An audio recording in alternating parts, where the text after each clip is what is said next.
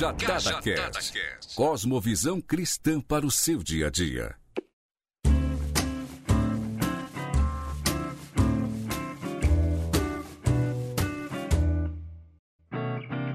Bom dia, boa tarde, boa noite, amiguinhos que nos ouvem. Estamos começando mais um Cajadada Podcast para toda a família brasileira e americana também, né, não, Rafa? É isso aí, pra galera que os brasileiros que estão na América, comunidade, escuta aí agora que a gente voltou com tudo, ficamos uma semana fora, né, Brad? É, foi uma semaninha conturbada, tivemos diversos problemas. Eu tive algumas dificuldades, o Rafa teve algumas, o Du, nosso editor, também teve algumas dificuldades, mas estamos aí firme e forte e vamos fazer de tudo para não falhar novamente. Vamos estar juntos.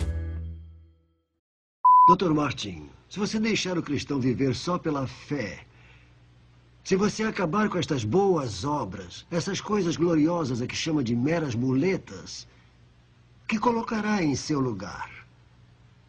Cristo. O homem só precisa de Jesus Cristo.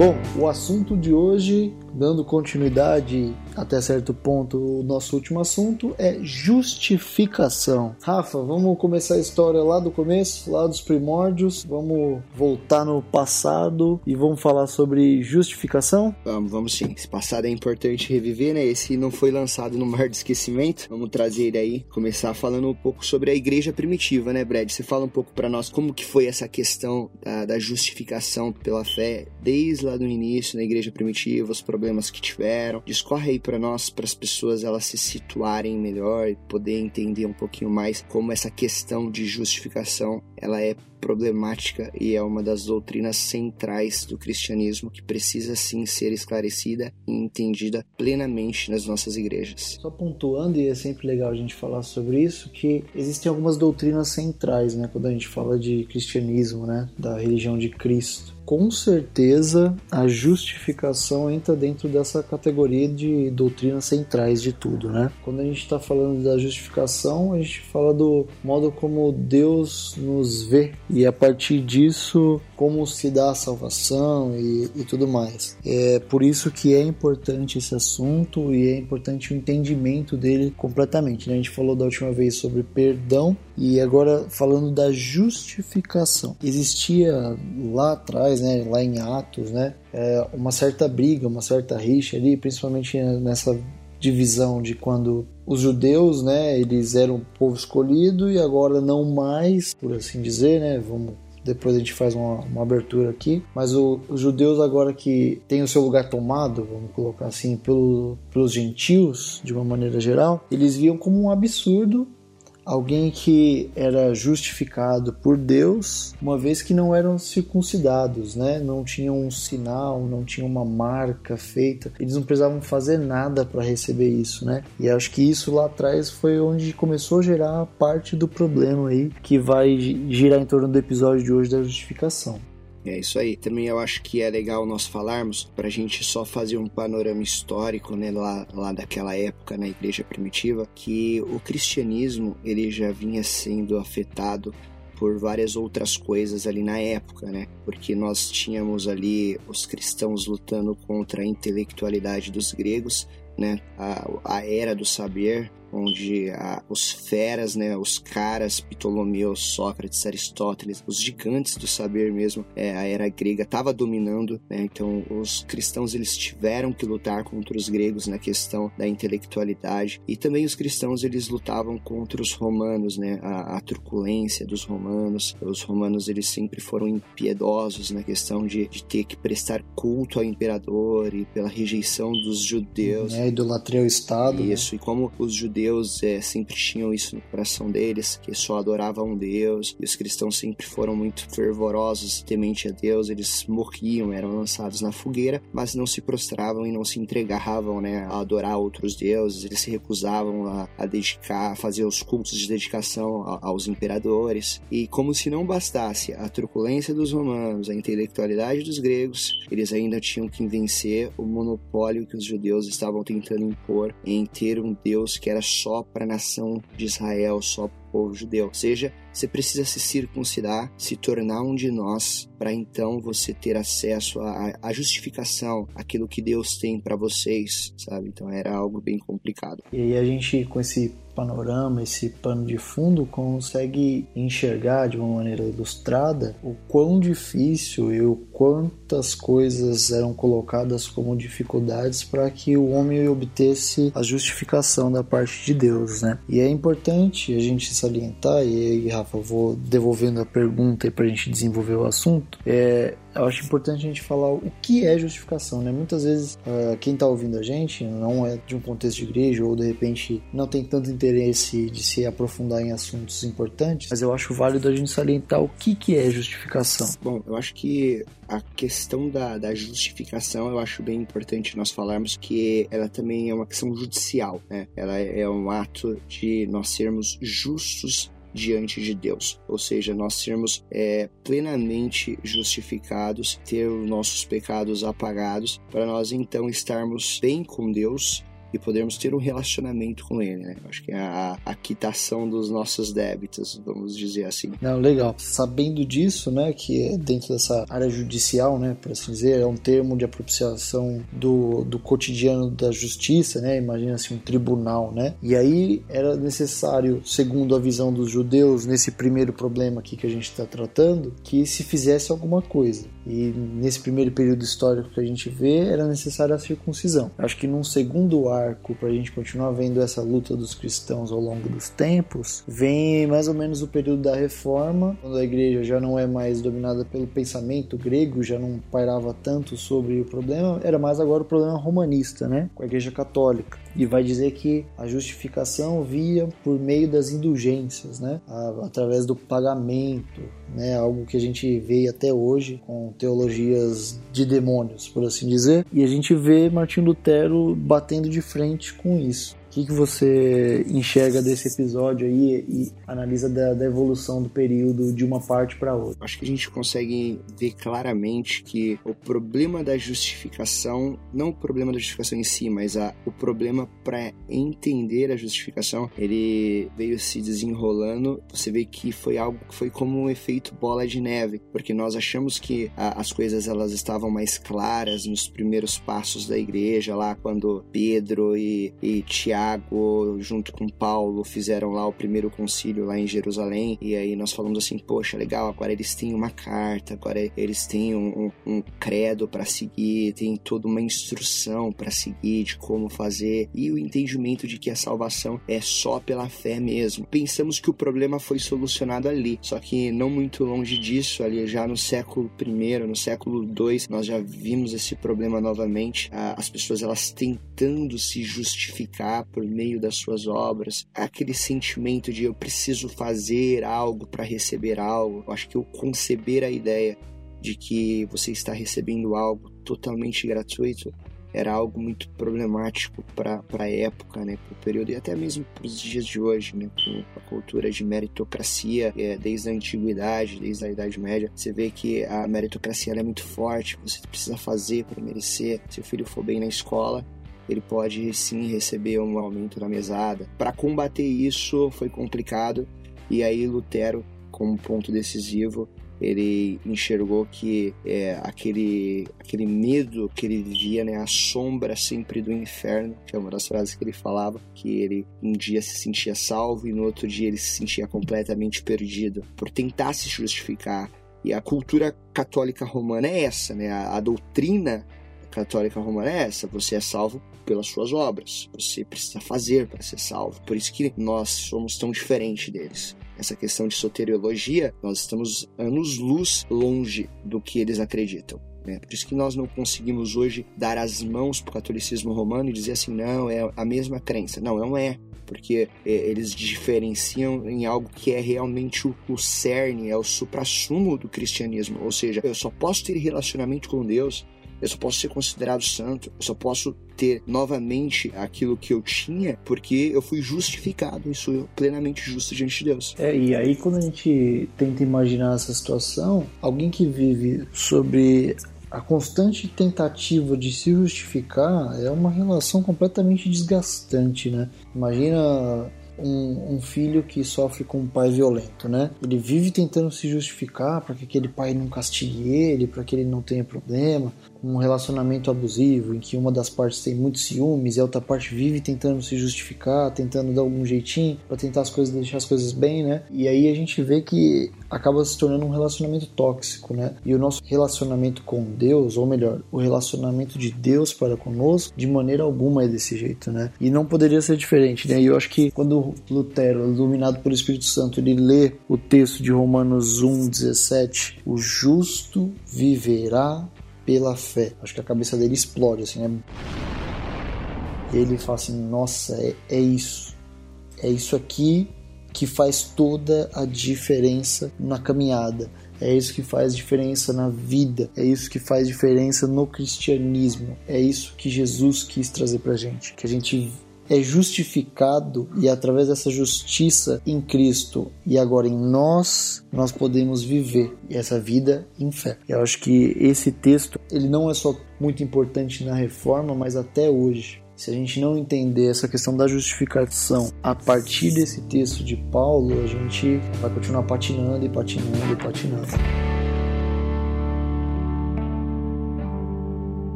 Romanos 1,17 é, é realmente o, o ponto mais elevado da doutrina sobre a justificação da fé que nós precisamos entender plenamente para nós conseguirmos ter paz com Deus, entender que nós não precisamos fazer nada, mas tudo que era preciso ser feito foi feito através do sacrifício do seu filho na cruz, que foi o nosso substituto que tomou o nosso lugar. Bom, eu acho legal para a galera de casa se situar, nós entrarmos um pouquinho na necessidade da, da justificação. É, entrar um pouquinho lá em Romanos, capítulo de número 3, onde mostra a depravação total. Fala um pouquinho aí para nós, pra galera de casa já se situar, entender que o homem não consegue salvar a si mesmo. A carta de Romanos, é, eu acho que ela é muito importante pro tema justificação, né? Paulo usa ela de uma maneira excelente, assim, para trazer esse tema à tona, né? A gente encontra isso, a gente falou do Romanos 1,17, a gente vai ter em Romanos 5, Romanos 4 e esse Romanos 3 que a gente vai falar agora, mas a carta de Romanos tem diversas questões relacionadas à, à, doutrina da justificação. Mas eu gostaria de dar ênfase a Romanos 3:10, né? Principalmente o verso 10. No começo dele fala assim, ó, como está escrito,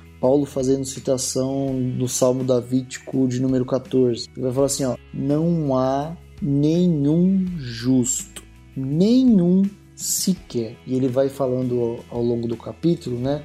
Não é a circuncisão, se eu for aproveitar e abrir um pouquinho mais o texto de Paulo, não há indulgência, não tem dinheiro que você possa pagar, não tem sacrifício que você faça, né? Não adianta você ir de joelho daqui em outro ponto que isso não vai te justificar. Nada disso faz com que o olhar de Deus sobre nós consiga enxergar um único justo sequer. Não tem. E aí Paulo continua: não há ninguém que entenda, ninguém que busque a Deus. Todos se desviaram e tornaram-se juntamente inúteis. Não há ninguém que faça o bem, nenhum sequer. Eu acho esse texto profundamente pesado a princípio, porque ele mostra a completa depravação do homem. Como o homem por si só é, é mau, ele vive nos seus maus desígnios, nos seus maus caminhos e não tem o que fazer, não tem o que ele possa fazer para que ele se torne justo. Eu estava estudando sobre esse tema antes da gente falar e vi uma pregação do, do é, bispo, eu acho, Hernandes Dias Lopes. Eu gosto muito das pregações dele, já você sabe quem é, né, Rafa? Sei, sei sim. Ele é presbiteriano, né? Isso, presbiteriano. É presbítero. É, eu gosto muito dos textos dele e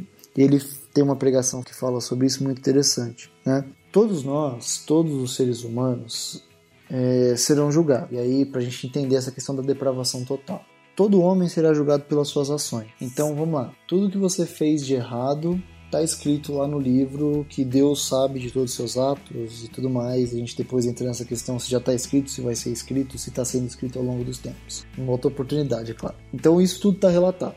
Fato.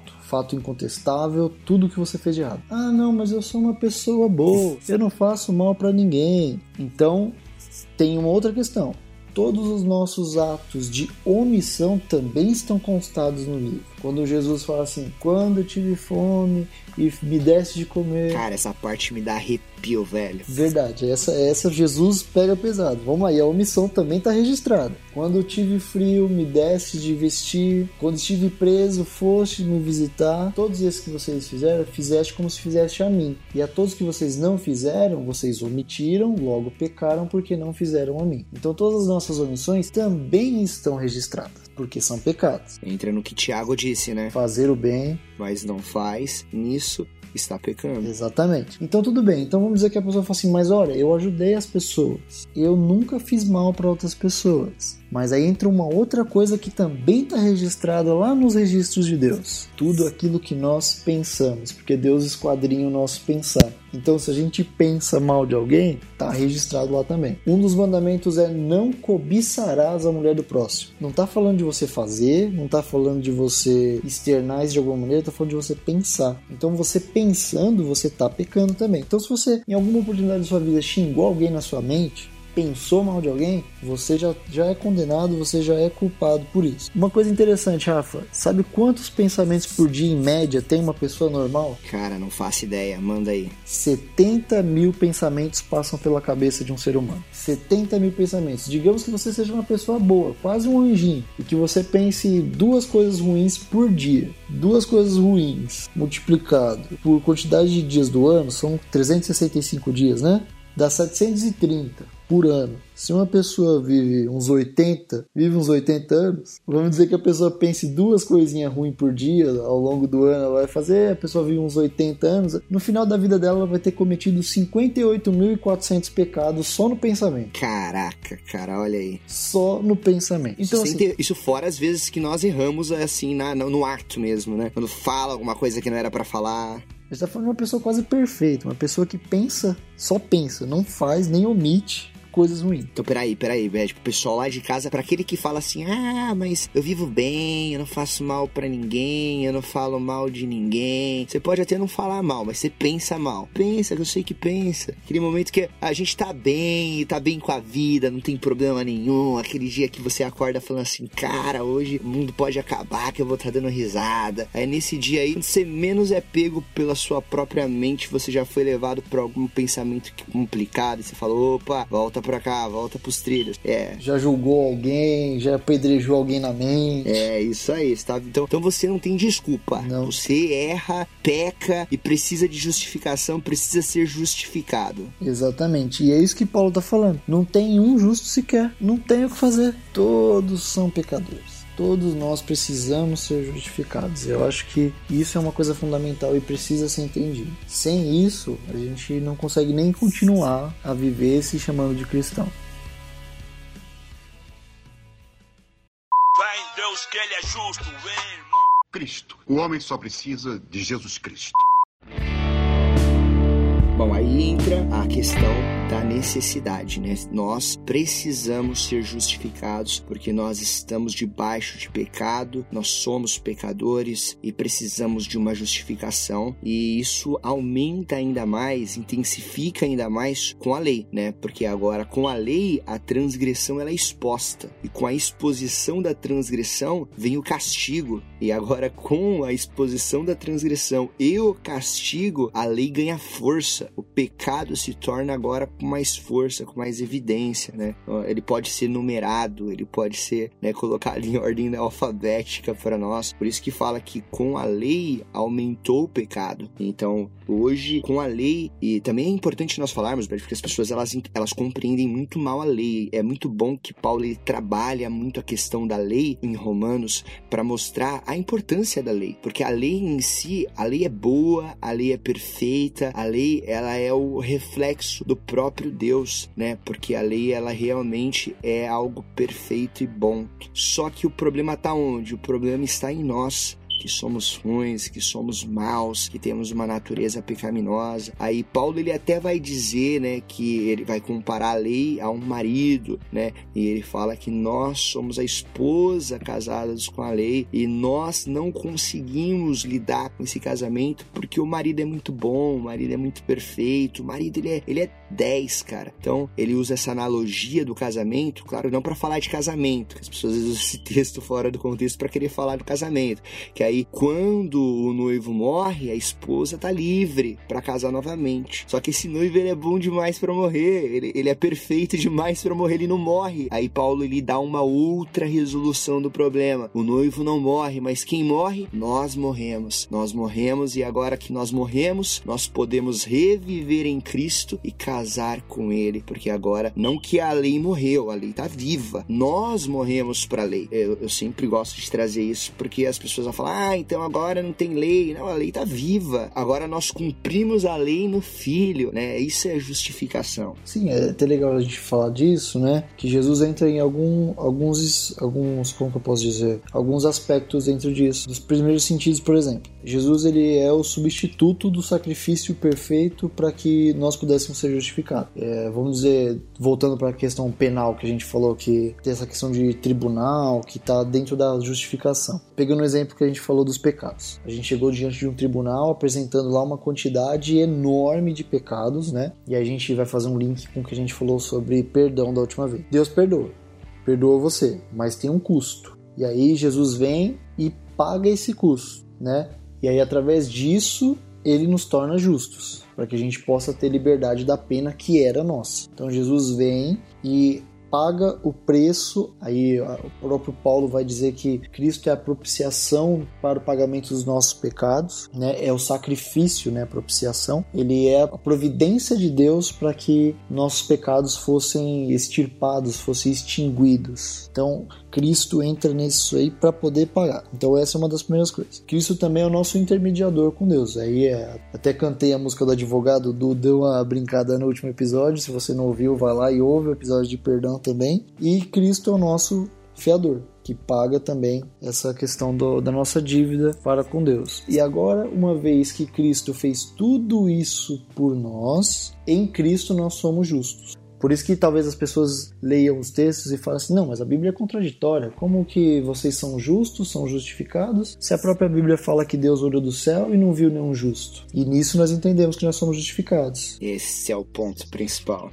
A importância de Cristo como essas três pessoas, né? Que é o substituto, o intermediador, o fiador. E também, Brad, eu acho que vale a pena ressaltar que o substituto é aquele que realmente toma o lugar, é aquele que pagou o preço e, e pagou o preço caro, né? Porque o Deus ele não tem o culpado por inocente. Então, quando Jesus ele tomou o nosso lugar como substituto, ele recebeu todo o castigo que seria nosso. Por isso que Isaías fala que o castigo que nos traz a paz foi colocado sobre ele. Então, essa questão de substituição, ela precisa ser muito bem interpretada para nós entendermos que de fato nós trocamos de lugar com Cristo. Ele tomou o nosso lugar, ele tomou as nossas culpas e ele foi castigado por isso. Aí as pessoas ainda brincam: ah, mas o Deus de vocês do Antigo Testamento é diferente do Novo Testamento, porque o Deus do Antigo Testamento ele punia, ele, ele matava, mas olha o do Novo. Só que eu, eu consigo enxergar a justiça de Deus sendo revelada na sua totalidade agora no Novo Testamento, ainda mais severa do que no Antigo Testamento, porque no Antigo Testamento os pecadores que mereciam morrer, eles morriam, sim, eles passavam sim por castigos divinos, mas agora um justo, santo que nunca pecou, ele teve que morrer em nosso lugar. A veracidade da morte de um justo, de um santo, de alguém que não merecia é ainda pior do que todos aqueles que mereciam ter morrido no Antigo Testamento, na Antiga Aliança. Então Deus não mudou, Deus não muda, Deus é imutável, né? É só apenas um paralelo para nós entendermos esse processo de continuidade, descontinuidade do Antigo Testamento, para a gente saber que Deus ele não muda e que hoje Sim. nós só somos declarados justificados por causa do que Jesus fez por nós. Primeiro ponto, justificação é um auto declaratório de Deus, é ato declaratório de Deus e eu não posso fazer nada para me justificar. Segundo, justificação é recebida pela fé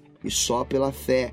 E terceiro, que é por intermédio de Jesus. Só Jesus pode garantir isso para mim. Eu acho válido também salientar que Cristo só é o sacrifício perfeito porque Cristo é o único que cumpriu a lei, né? O cumprimento da lei é encontrado em Cristo. Por isso que ele é o sacrifício perfeito. E isso, por isso que Paulo também vai dizer que Cristo não veio para abolir a lei, Cristo veio para cumprir a lei. E o cumprimento da lei era pena de morte. Yeah. E por isso Cristo vai e cumpre todas as partes da lei, inclusive a pena. A pena da lei foi imputada em Cristo, o castigo que nos, hoje nos traz a paz. E assim, eu tava com um texto aqui que era do Zacarias Ursinos, que ele fala algo que é, é fantástico, Brad. Ele diz assim, ó: Deus me trata como se eu nunca tivesse cometido pecado algum, ou como se jamais eu tivesse sido um pecador, e como se eu pessoalmente tivesse cumprido toda a obediência que Cristo cumpriu por mim. Cara, isso isso é fantástico. É Deus olhar para nós hoje e ter prazer em olhar para nós, dizendo: Eis aí o meu filho que cumpriu todos os requisitos da lei. Quando Deus olha para nós, ele sente prazer em nós que somos cumpridores plenos da lei, porque hoje nós estamos em Cristo, posição em Cristo. E por estar em Cristo, enxertados em Cristo, nós somos plenamente justificados, nós somos santos, irrepreensíveis diante de Deus. Isso é muito importante a compreensão para que a gente possa viver uma vida agradável perante a Deus, né? A doutrina da justificação realmente traz uma paz muito grande para a vida daquele que acredita e a segue. É, a gente vive uma vida de realmente de quem está debaixo da graça de Deus, né? Eu acho que para entender a graça precisa entender a justificação. Né? Eu acho um ponto muito importante e que é possa abrir as mentes e os corações das pessoas para que entendam isso. E agora, uma vez justificados, nós vivemos de uma maneira que agrada a Deus. Eventualmente erramos ainda? Eventualmente erramos. Na nossa forma pecaminosa, o homem decaído, a briga da, da carne e do espírito que ainda ocorre em nós nessa vida, é, ainda vai ocorrer. Mas agora não mais sobre o julgo do pecado. Nós não seremos mais julgados por isso, porque já somos justificados em Cristo. E uma vez salvo, sempre salvo. É bom também nós entrarmos nessa questão de termo, porque isso é uma confusão muito grande, principalmente na, na tradução em português. No inglês não tem tanto esse problema. Que quando nós falamos de pecado, é, é, diferente de pecados. Quando a Bíblia fala sobre pecado, ela está falando sobre o pecado da incredulidade. Nós não temos mais esse pecado da incredulidade. Nós temos pecados, que são alguns comportamentos pecaminosos. Eu hoje, eu não sou pecador porque eu estou em Cristo, mas eu ainda peco. Eu sou um santo que peca, mas por quê? Porque os pecados, eles ainda estão presentes. Nós somos livres e libertos do poder do pecado, mas não da presença do pecado. Isso é importante. Então hoje eu tenho o fruto do Espírito, que é o domínio próprio, para dizer não. Eu gosto muito da frase de, de Lutero, Brad, que ele fala assim que somente a fé justifica. Mas a fé que justifica, ela não vem sozinha, ela vem acompanhada. E aí pode até abrir um parênteses para um próximo episódio, né? Falando sobre fé e obras, que é diretamente relacionado à continuação desse assunto, né? Uma vez que nós somos justificados, nós fazemos obras porque nós fomos justificados. Nós não fazemos obras para sermos justificados. Isso.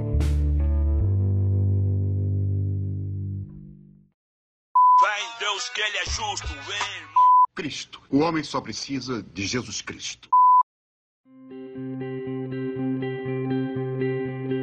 Vamos caminhando então para o final, Brad, mas eu queria que você entrasse agora na questão dos frutos da justificação para nós finalizarmos esses assuntos, claro, com pontos que nós precisamos meditar, ter na nossa mente do que nós ganhamos com a justificação, para nós nos lembrarmos a todo momento. Eu acho que é importante nós termos esses momentos de lembrar aquilo que nós temos acesso com o que Jesus já fez por nós. Fala para nós um pouco sobre os frutos da justificação, ou quais são os frutos, o que, que eu tenho com esses frutos e como nós podemos descansar nesses frutos. Primeiro e mais importante importante, a gente pode fazer um bate-bola aqui sobre esses benefícios, esses frutos da justificação. O primeiro e mais importante é a paz com Deus né? Porque a ira de Deus já não paira sobre nós, né? O castigo previsto para aqueles que estão em pecado, o salário do pecado já não será mais cobrado de nós. E uma vez que nós entendemos e vivemos a doutrina da justificação, nós encontramos paz em Deus. Nós realmente encontramos um Deus de paz, um Deus que já não é mais distante, né? Ainda falando de Romanos, né? Romanos 3:23, um texto amplamente conhecido, né? Todos pecaram, estão destituídos, estão separados da glória de Deus. Nós não estamos mais separados. Agora nós estamos unidos novamente a Deus através da justificação que é em Cristo Jesus. Eu acho que esse é o primeiro e mais importante. Qual que você coloca aí, Rafa, na sequência aí sobre os frutos da justificação? Cara, é acesso à graça. Nós hoje podemos acessar a graça de Deus, né? Que é o presente. Nós falamos sobre a paz com Deus, que é algo relacional. É diferente daquela paz lá que é a paz de Deus de Filipenses 4. É a paz com Deus no relacionamento, que é algo que aconteceu no passado. E, e o acesso à graça, que é o presente que está lá em Romanos 5:2, que é hoje nós podermos viver na graça, poder ter acesso à sala da graça, como diz o escritor aos Hebreus, o véu que foi rasgado e nos deu acesso à presença de Deus, à graça de Deus. Eu acho que é,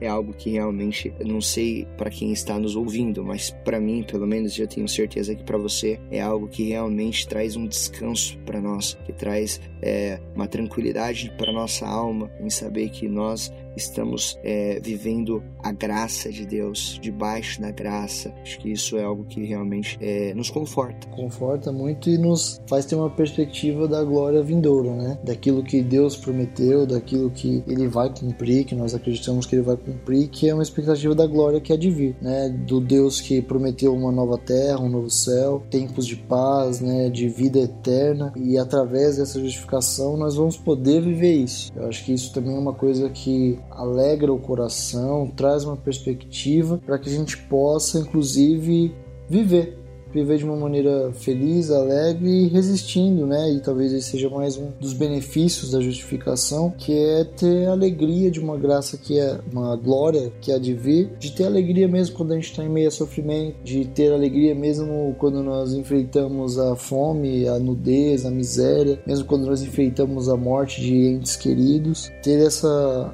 certeza e essa esperança em Cristo, na obra de justiça que foi feita por Ele por nós, nos mantém firmes em tempos de tristeza, de solidão, de profunda agonia na alma, e tudo isso pensando naquilo que Deus há de fazer por nós na eternidade. É isso aí. Você precisa entender que a alegria no sofrimento nos proporciona sim crescimento, né? nos traz esperança, nos traz experiência e nós precisamos ter isso no nosso coração porque a justificação ela não somente me prepara para uma vida nos céus, mas ela também me capacita para que eu possa passar por aflições aqui na terra. Tá aí um pouquinho, né? É claro que não são todos, né, Brad? Ah, não. Pouco dos frutos que você pode ter acesso entendendo a justificação em Cristo. O que nós fizemos aqui foi apenas uma passagem rápida dentro dessa doutrina tão crucial para nós que você possa é, mergulhar mais dentro do livro de Romanos, que eu acredito que é uma das pérolas mais preciosas que Paulo escreve para nós, é, falando sobre justificação, sobre toda a questão né, do Evangelho, de como o Evangelho chegou a nós, da, do, de tudo aquilo que Cristo fez por nós. Então, se aprofundem mais nisso é, e que isso fique no coração de vocês e que vocês possam ter esse episódio, né, Brad, para ouvir sempre. Eu acredito que é para nós nos lembrarmos sempre do que nós temos acesso. Sim, que possa ser um, um auxílio na sua caminhada aí, você que nos ouve. Isso é um panorama geral, a gente está falando aqui alguns minutos de um panorama da doutrina da justificação. Existem obras infinitas aí mundo afora, né? Em português algumas, muitas em inglês, sobre a doutrina da justificação. Acho que esse panorama talvez sirva de, de base para você se interessar e buscar sobre o assunto, que é um assunto muito importante, muito gostoso de estudar, né? Eu, pelo menos, tenho muito prazer em falar e estudar desse assunto, é um assunto que me atrai e busque, estude, leia a Bíblia todos os dias, né? Vai começar a ler a Bíblia depois desse episódio? Vai lá em Romanos, confere. Se a gente estiver falando besteira, interage com a gente, manda lá no Instagram, no direct. A gente vai responder, a gente vai abrir um espaço aqui para vocês também. Manda as mensagens, a gente vai procurar responder. Então, faça esse contato com a gente também e a gente vai construindo assim um relacionamento que abençoa as suas vidas, as nossas vidas para honra e glória de Deus. É isso aí. E que a graça que justifica, que o amor que perdoa, que a paz que excede todo entendimento venha estar sobre a sua vida, não só nesse episódio, nesse podcast, mas sempre.